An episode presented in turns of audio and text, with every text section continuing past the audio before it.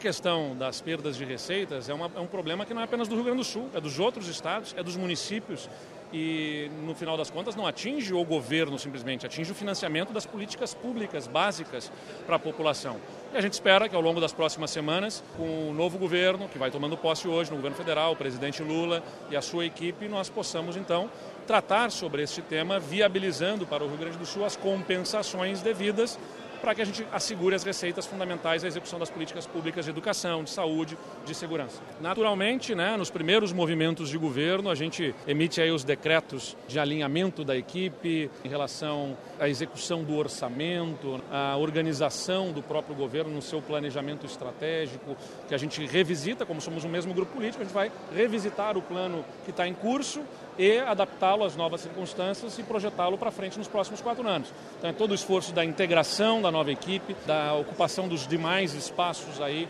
do segundo escalão do governo, por conta até da aprovação da nova estrutura de governo, e assim acertar a máquina, azeitar as engrenagens todas para que a gente consiga ter um governo com alta performance, com alto desempenho.